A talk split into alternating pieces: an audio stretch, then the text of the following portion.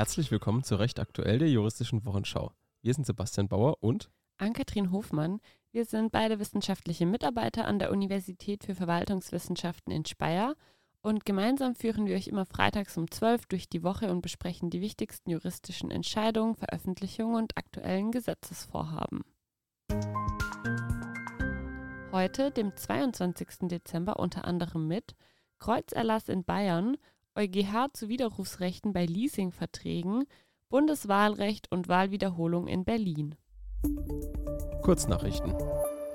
EU einigt sich auf Asylreform. Die EU-Mitgliedstaaten, das Europäische Parlament und die Europäische Kommission haben sich nach zweitägigen Verhandlungen auf einen Kompromiss für die Reform des europäischen Asyl- und Migrationssystems geeinigt, genauer auf ein Paket von insgesamt fünf Gesetzestexten. Migration und Asyl sollen zukünftig strengen EU-weit einheitlichen Regelungen folgen. Zu der Asylreform gehört insbesondere ein wirksamer Grenzschutz an den europäischen Außengrenzen mit einheitlichen Standards für Registrierung und Zuständigkeiten sowie ein verpflichtender Solidaritätsmechanismus. Jeder muss künftig an den EU-Außengrenzen strikt kontrolliert und registriert werden. Geplant ist, dass Menschen bis zur Entscheidung über ihren Asylantrag an den EU-Außengrenzen untergebracht werden können. Im Falle einer Ablehnung sollen die Menschen dann von den Grenzen dort abgeschoben werden können. Wer nur geringe Aussicht auf Schutz in der EU hat, wird ein rechtsstaatliches Asylverfahren an den Außengrenzen durchlaufen und im Fall einer Ablehnung von dort zurückkehren müssen. Insbesondere der Umgang mit Menschen, deren Herkunftsstaaten als relativ sicher gelten und die deshalb geringere Aufnahmechancen haben, sollen härter werden. Insgesamt sollen Abschiebungen in sogenannte sichere Drittstaaten erleichtert werden. Eine weitere wichtige Änderung ist der sogenannte Solidaritätsmechanismus. Er regelt die Verteilung der Schutzsuchenden innerhalb der EU. Dadurch sollen Hauptankunftsländer wie Italien oder Griechenland entlastet werden. Länder, die sich weigern, Geflüchtete aufzunehmen, müssen im Gegenzug andere Staaten unterstützen, vornehmlich finanziell.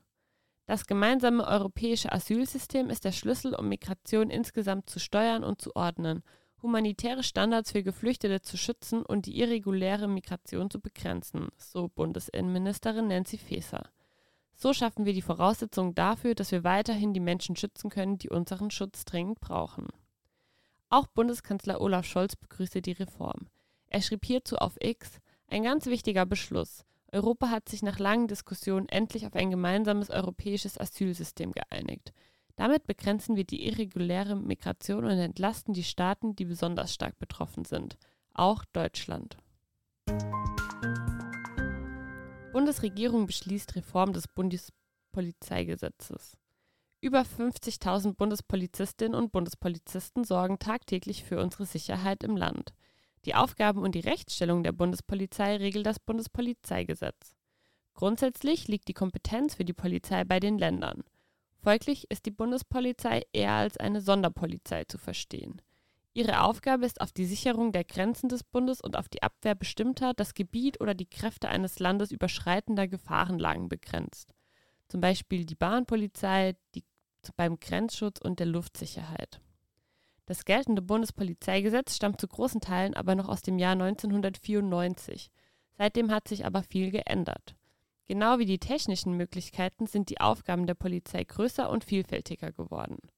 Aus diesem Grund hat das Bundeskabinett am Mittwoch den von Bundesinnenministerin Nancy Faeser vorgelegten Gesetzesentwurf zur Neustrukturierung des Bundespolizeigesetzes beschlossen. Damit werden die Befugnisse der Bundespolizei neu geregelt, um den aktuellen Gefährdungslagen zu entsprechen. Die Bundespolizei erhält insbesondere neue Befugnisse zur Telekommunikationsüberwachung, für den Einsatz eigener Drohnen sowie zur Detektion und Abwehr von Drohnen, zur Speicherung von DNA-Identifizierungsmustern sowie zum Erlass von Meldeauflagen und Aufenthaltsverboten. Die Rechtsgrundlagen der Bundespolizei werden damit erstmals seit nahezu 30 Jahren umfassend reformiert. Rechtsprechung. Kleine Bundeswahlreform. Am 29. November 2023 hat das Bundesverfassungsgericht entschieden, dass das Bundeswahländerungsgesetz von 2020 rechtmäßig ist. Die Entscheidung ist denkbar knapp ausgefallen. Drei von acht Richtern gaben ein Sondervotum ab. Die Richter Müller, Majdowski und König halten das Bundeswahlgesetz aufgrund des unbestimmten § 6 Bundeswahlgesetz für verfassungswidrig. Trotz einer Eins in Mathe verhake er sich bei der Lektüre des streitgegenständlichen § 6 Bundeswahlgesetz immer, sagte etwa Richter Ulrich Majdowski. Das Änderungsgesetz zum Bundeswahlgesetz sieht im Wesentlichen vor, dass mit dem Ausgleich von in der ersten Verteilung der Sitze rechnerisch anfallenden Überhangmandaten, die entstehen, wenn die Zahl der von einer Partei in einem Land erzielten Wahlkreismandate die Zahl der für die jeweilige Landesliste ermittelten Sitze übersteigt, erst nach dem dritten Überhangmandat begonnen wird Zudem wird in begrenztem Umfang die Anrechnung von Wahlkreismandaten auf Listenmandate derselben Partei in anderen Ländern zugelassen. Außerdem bestimmt § 48 Absatz 1 Satz 2 Bundeswahlgesetz einen Ausschuss der Listennachfolge für den Fall, dass eine Partei in einem Land über Überhangmandate verfügt.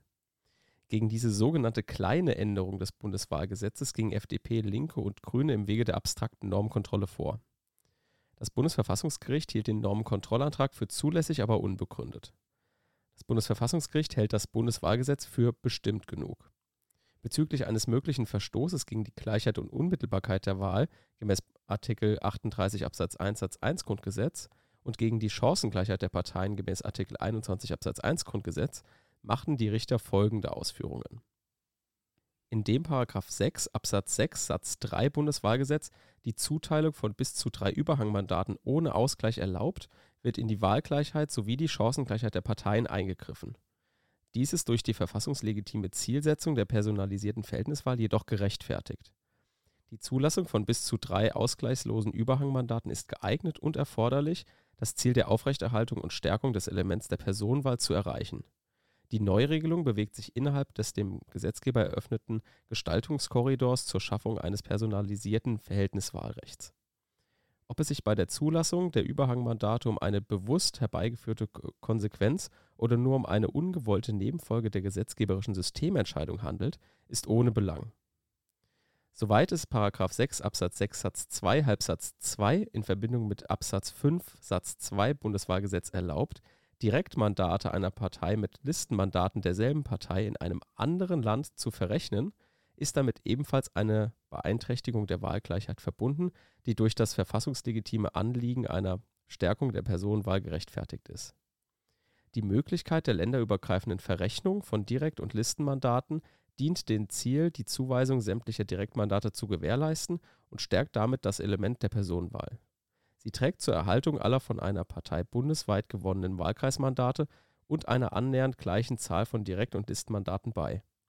Mildere, die Wahlgleichheit weniger einschränkende Instrumente, die dieses Ziel ebenso gut erreichen, stehen nicht zur Verfügung. Mit dem zur Überprüfung gestellten Sitzzuteilungsverfahren ist ein verfassungsrechtlich relevanter Effekt des negativen Stimmgewichts, der die Grundsätze der Wahlgleichheit und der Chancengleichheit der Parteien sowie der Unmittelbarkeit der Wahl verletzt, nicht verbunden Ungeachtet der unterschiedlichen Auffassungen zu der Frage, inwieweit sich aufgrund des Bundeswahländerungsgesetz Fälle des negativen Stimmgewichts ergeben können, ist davon auszugehen, dass dieser Effekt jedenfalls nicht in verfassungsrechtlich relevanter Weise auftreten kann. Zwar geht mit der Zulassung ausgleichsloser Überhangmandate einher, dass ein Zuwachs an Zweitstimmen für eine Partei dazu führen kann, dass ein ausgleichsloses Überhangmandat wegfällt, ein derartiger Stimmenzuwachs führte aber nicht dazu, dass die betroffene Partei erwartungswidrig Mandate verlöre. Vielmehr bliebe die Zahl der auf sie entfallenden Mandate gleich und es würde lediglich ein ausgleichsloses Überhangmandat durch ein mit Zweitstimmen unterlegenes Direktmandat ersetzt. Ein widersinniger, dem Sinn und Zweck einer demokratischen Wahl widersprechender Effekt zum Nachteil der von dem Zweitstimmenzuwachs betroffenen Partei wäre damit nicht verbunden. Gleiches gilt für den umgekehrten Fall, dass der Verlust von Zweitstimmen dazu führen kann, dass ein unausgeglichenes Überhangmandat anfällt die Überprüfung der großen Wahlrechtsreform aus 2023 steht dagegen noch aus. Diese Reform ist auch Grundlage für die Neuwahlen in Berlin 2024. Im Wesentlichen ist eine Streichung der Grundmandatsklausel und der Überhangmandate mit der Änderung geplant. Hiergegen sind bereits Klagen anhängig. Bundesverfassungsgericht zur Berliner Bundestagswahl. Wahlrecht die zweite. Das Bundeswahländerungsgesetz wird 2024 zur Grundlage der Berliner Wahl. Die Neuwahlen in 455 Berliner Wahlbezirken gehen auf die Entscheidung des Bundesverfassungsgerichts vom 19. Dezember zurück. Am 26. September 2021 wurde zuletzt gewählt. In Berlin kam es jedoch zu einigen Problemen, von denen einige so schwer wiegen, dass sie zu teilweise Neuwahlen in Berlin führen. Am 26. September 2021 konnten die Berlinerinnen und Berliner neben dem Marathon bis zu sechs Stimmen abgeben.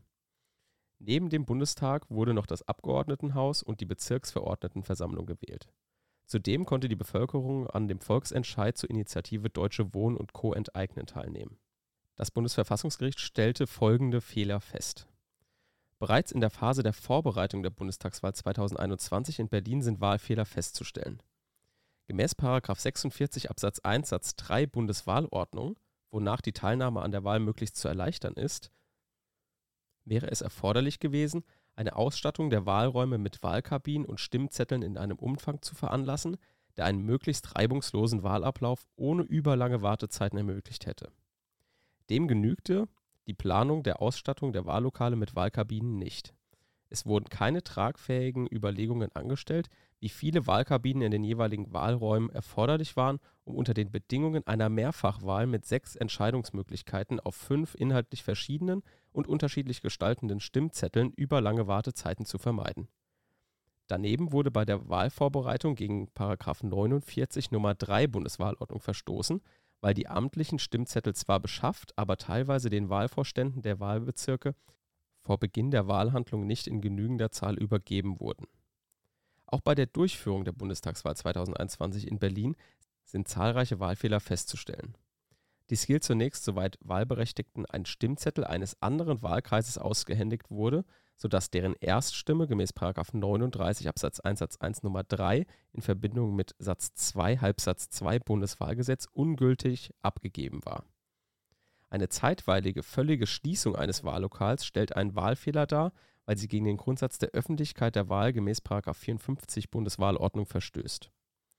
Auch Unterbrechungen der Bundestagswahl bei fortbestehender öffentlicher Zugänglichkeit des Wahllokals begründen einen Wahlfehler. Sie verstoßen gegen 47 Bundeswahlordnung, wonach die Wahl von 8 Uhr bis 18 Uhr dauert.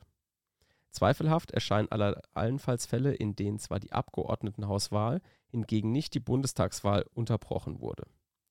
Das Wahlgeschehen einer Mehrfachwahl ist jedoch insoweit einheitlich zu beurteilen. Daher liegt in diesen Fällen eine Störung des Wahlgeschehens vor, die auch die Bundestagswahl erfasst. Aus den Niederschriften gehen einzelne Fälle hervor, in denen Personen, die nur bei der Wahl zur Bezirksverordnetenversammlung wahlberechtigt waren, Stimmzettel für die Bundestagswahl erhalten und diese eingeworfen haben.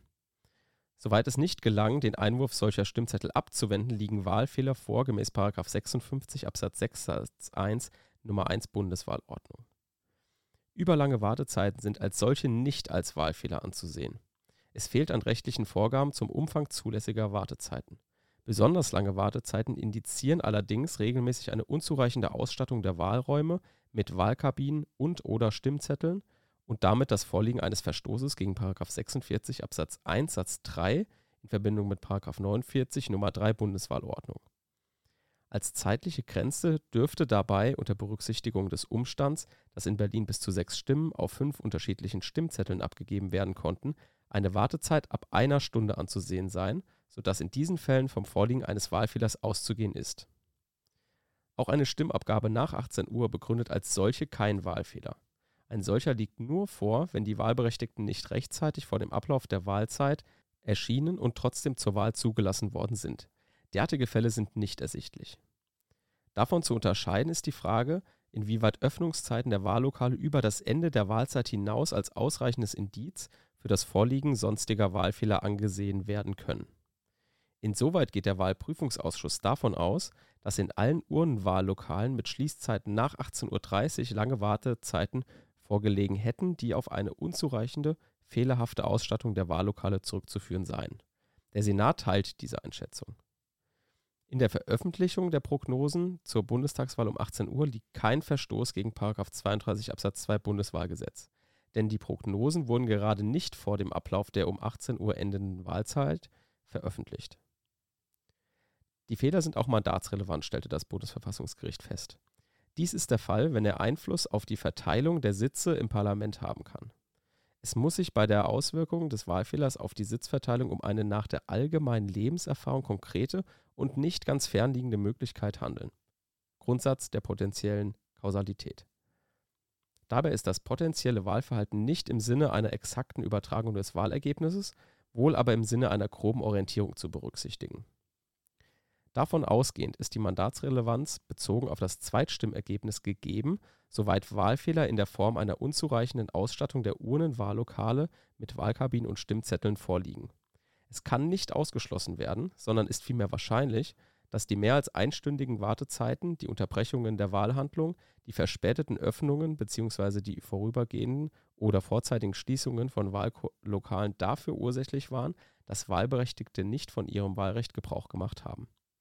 Es besteht auch die konkrete Möglichkeit, dass bei einer Wahlteilnahme dieser Person die SPD die für eine zusätzliche Bundestagsmandat erforderliche Anzahl von 802 Zweitstimmen erzielt hätte. Kein Anspruch auf Entfernung von Kreuzen in Dienstgebäuden des Freistaats Bayern. Das Bundesverwaltungsgericht hat am Dienstag entschieden, dass der Freistaat Bayern nicht die gemäß dem sogenannten Kreuzerlass eingebrachten Kreuze in seinen Dienstgebäuden entfernen muss. Mit diesem Urteil stößt das Bundesverwaltungsgericht in der Gesellschaft jedoch auf teils große Kritik. Der Begriff Kreuzerlass bezieht sich auf eine Kontroverse um die Anordnung von Markus Söder im Jahr 2018. Söder, der damals als bayerischer Ministerpräsident fungierte, verpflichtete öffentliche Einrichtungen wie Schulen und Behörden, das Anbringen von Kreuzen in den Eingangsbereichen vorzunehmen. Diese Maßnahme wurde von Söder als Ausdruck der bayerischen und deutschen Identität, Tradition und kulturellen Werte verteidigt. Er betonte, dass das Kreuz als Symbol nicht primär als religiöses, sondern als kulturelles und historisches Zeichen verstanden werden solle. Geklagt hatten nun Weltanschauungsgemeinschaften als Körperschaft des öffentlichen Rechts gegen den im Jahr 2018 in Kraft getretenen Paragraph 28 der Allgemeinen Geschäftsordnung für die Behörden des Freistaats Bayern und dessen Umsetzung. Nach dieser Vorschrift ist im Eingangsbereich eines jeden Dienstgebäudes als Ausdruck der geschichtlichen und kulturellen Prägung Bayerns gut sichtbar ein Kreuz anzubringen. Ferner empfiehlt 36 der Allgemeinen Geschäftsordnung sonstigen juristischen Personen des öffentlichen Rechts nach dieser Geschäftsordnung zu verfahren. In den Vorinstanzen hatten die Kläger keinen Erfolg. Nach Auffassung des Bayerischen Verwaltungsgerichtshofs begründen der sogenannte Kreuzerlass und die auf seiner Grundlage veranlasste Aufhängung von Kreuzen zwar einen Verstoß gegen die objektivrechtliche Verpflichtung des Staates zur weltanschaulich-religiösen Neutralität, ein Eingriff in die Grundrechte der Kläger aus Artikel 4 und Artikel 3 Grundgesetz liege aber nicht vor. Das Begehren auf Abgabe einer Empfehlung an die sonstigen Personen des öffentlichen Rechts, die Befolgung von Artikel 36 der Allgemeinen Geschäftsordnung angebrachten Kreuze zu entfernen, sei unzulässig. Das Bundesverwaltungsgericht hat nun die Revision zurückgewiesen. Die Klage auf Aufhebung des Paragraphen 28 der Allgemeinen Geschäftsordnung ist unzulässig. Diese Vorschrift ist eine bloße Verwaltungsvorschrift ohne rechtliche Außenwirkung und verletzt deshalb keine Rechte der Kläger. Für die Kläger besteht effektiver Rechtsschutz gegen die dem gemäß dem Kreuzerlass eingebrachten Kreuze selbst. Ihre hierauf gerichtete Klage in einem weiteren Verfahren vor dem Bundesverwaltungsgericht ist jedoch unbegründet. Die angebrachten Kreuze stellen zwar für den objektiven Betrachter ein zentrales Symbol des christlichen Glaubens dar, Sie verletzen die Kläger jedoch in keiner eigenen von Artikel 4 Absatz 1 und Absatz 2 des Grundgesetzes umfassten Freiheitsgewährleistung. Insbesondere genießen die Kläger als kollektive Grundrechtsträger keinen Konfrontationsschutz gegenüber im Eingangsbereich von Behörden angebrachten Kreuzen. Auch das grundrechtliche Diskriminierungsverbot wegen des Glaubens gemäß Artikel 3 Absatz 3 Satz 1 Grundgesetz in Verbindung mit dem verfassungsrechtlichen Grundsatz der weltanschaulich-religiösen Neutralität des Staates wird nicht verletzt. Danach darf der Staat zwar nicht bestimmte Glaubensgemeinschaften privilegieren, eine Bevorzugung christlicher Glaubensgemeinschaften hat der Verwaltungsgerichtshof aber für das Revisionsgericht bindend in tatsächlicher Hinsicht gerade nicht festgestellt, sondern einen Werbeeffekt für diese durch die Anbringung der Kreuze verneint. Der Grundsatz der religiös-weltanschaulichen Neutralität verlangt vom Staat keinen vollständigen Verzicht auf religiöse Bezüge im Sinne einer strengen Laizität, sondern verpflichtet ihn zur Offenheit gegenüber der Vielfalt weltanschaulich religiöser Überzeugungen und verbietet ihm die Identifikation mit einem bestimmten Glauben. Doch hier kommt nun der absurdere Teil der Entscheidung. Denn laut dem Bundesverwaltungsgericht identifiziert sich der Freistaat Bayern durch die Aufhängung von Kreuzen nach Kontext und Zweck der Verwendung des Kreuzsymbols nicht mit christlichen Glaubenssätzen. Schon nach dem Wortlaut der im Gesetz und Verordnungsblatt veröffentlichten Regelung des Paragraphen 28 der Allgemeinen Geschäftsordnung soll das Kreuz vielmehr Ausdruck der geschichtlichen und kulturellen Prägung Bayerns sein. Seine Anbringung im Eingangsbereich von Behörden stehe der Offenheit des Staates gegenüber anderen Bekenntnissen und Weltanschauungen nicht im Weg. Kein Widerrufsrecht bei Kilometer-Leasing-Verträgen. Ein Verbraucher, der einen Kraftfahrzeug-Leasingvertrag ohne Kaufverpflichtung verschließt, hat kein Widerrufsrecht. Dagegen kann ein Verbraucher, der einen Kreditvertrag im Hinblick auf den Kauf eines Fahrzeugs geschlossen hat, ohne dass er ordnungsgemäß über seine Rechte und Pflichten informiert wurde, jederzeit den Widerruf erklären, solange die Informationen nicht vollständig und zutreffend erteilt wurden. Vorausgesetzt, der Widerruf erfolgt noch vor der vollständigen Erfüllung des Vertrags. Dies entschied der EuGH gestern, nachdem das Landgericht Ravensburg ihn zu der Sache befragte. Mehrere Verbraucher machten vor dem Landgericht Ravensburg nämlich geltend, sie hätten Leasing- oder Kreditverträge mit Banken von Automobilherstellern wirksam widerrufen. Diese Verträge betrafen das Leasing eines Fahrzeugs ohne Kaufverpflichtung. Der Gerichtshof entschied nun, dass einem Verbraucher, der einen Leasingvertrag über ein nach seinen Vorgaben bestelltes Fahrzeug schließt, auf der Grundlage des Unionsrechts kein Widerrufsrecht zusteht, wenn er nach dem Vertrag nicht verpflichtet ist, das Fahrzeug am Ende der Leasingperiode zu kaufen. Dies gilt auch dann, wenn der Vertrag im Fernabsatz oder außerhalb von Geschäftsräumen geschlossen wurde. Anders sei dies bei Kreditverträgen zur Kfz-Finanzierung. Dort beginne die 14-tägige Widerrufsfrist nicht zu laufen, wenn der Händler seinen Informations- und Belehrungspflichten nicht nachgekommen sei und sich dies auf die Kaufentscheidung negativ ausgewirkt habe. Empfehlung der Woche. Unsere Empfehlung der Woche ist ein Lehrbuch und zwar von einem Professor, der bei uns an der Uni Speyer ist, und zwar Professor Dr. Mario Martini. Der hat ein ähm, Lehrbuch, ein Examenstraining, also für diejenigen, die sich irgendwie kurz vor dem Examen befinden, sehr sinnvoll. Ein ähm, Lehrbuch Verwaltungsprozessrecht und allgemeines Verwaltungsrecht. Und das Besondere oder warum wir das Buch auch vorstellen, ist, dass eben hier es einerseits natürlich diesen theoretischen Teil gibt, den es immer gibt. Also es wird ganz normal im Text erklärt, aber es gibt auch immer eine Grafik dazu. Das heißt, man hat entweder eine Mindmap oder eine ähnliche Grafik, um das Ganze nochmal bildlich zu lernen. Das heißt, hier heißt es auch in der Unterüberschrift systematische Darstellung in Grafik-Text-Kombination. Ist, denke ich, auf jeden Fall was Besonderes, weil die meisten Lehrbücher arbeiten nur mit Texten und für viele ist es eben so, dass sie mit der Grafik auch nochmal besser lernen können. Deswegen eine Empfehlung von uns, kann man sich gerne mal angucken. Das war ein Podcast der Uni Speyer. Wir sind Sebastian Bauer und Ann-Kathrin Hofmann. Wir wünschen allen eine schöne Weihnacht und einen guten Rutsch ins neue Jahr und hören uns dann im neuen Jahr das nächste Mal mit Recht aktuell.